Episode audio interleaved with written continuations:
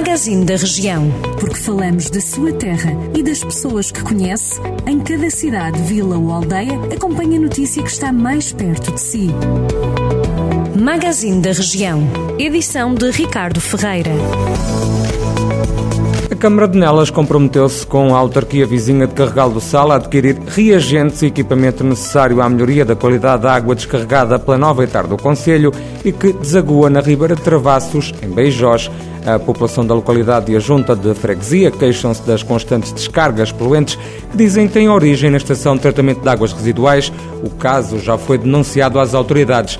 Na última sexta-feira aconteceu uma reunião que juntou o presidente da Câmara de Carregal do Sal, o presidente e a secretária da Junta de Beijós, com o executivo e técnicos do município de Nelas, no sentido de ser encontrada uma solução para pôr termo à poluição da Ribeira de Travassos provocada pelas descargas da ETAR Nelas 3.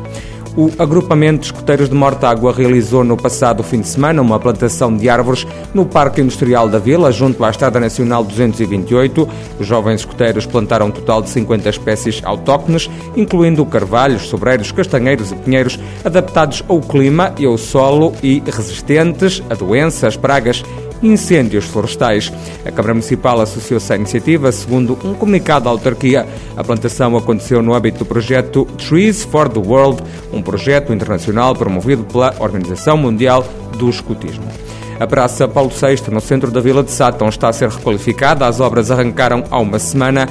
A Câmara Municipal prevê ao todo um investimento na ordem dos 45 mil euros nestes trabalhos de reabilitação. O presidente da autarquia, Alexandre Vaz, garante várias mudanças na praça localizada em frente aos passos do Conselho e que constitui um dos cartões de visita de Sátão, a começar pela iluminação. E a Hoste do Magriço, em Pendono, vai celebrar o Carnaval a 27 de fevereiro com uma série de atividades festivas ligadas ao Entrudo. Iniciativa conta com o apoio da Câmara Municipal e arranca a partir das duas da tarde. O Entrudono conta com um desfile aberto a toda a população do Conselho, contando com animação musical de Jograis do Magriço. A programação inclui também uma exposição de máscaras. Já os diabos vão andar à solta, seguindo-se o julgamento e o enterro do Entrudo. A queima está agendada para as sete da tarde.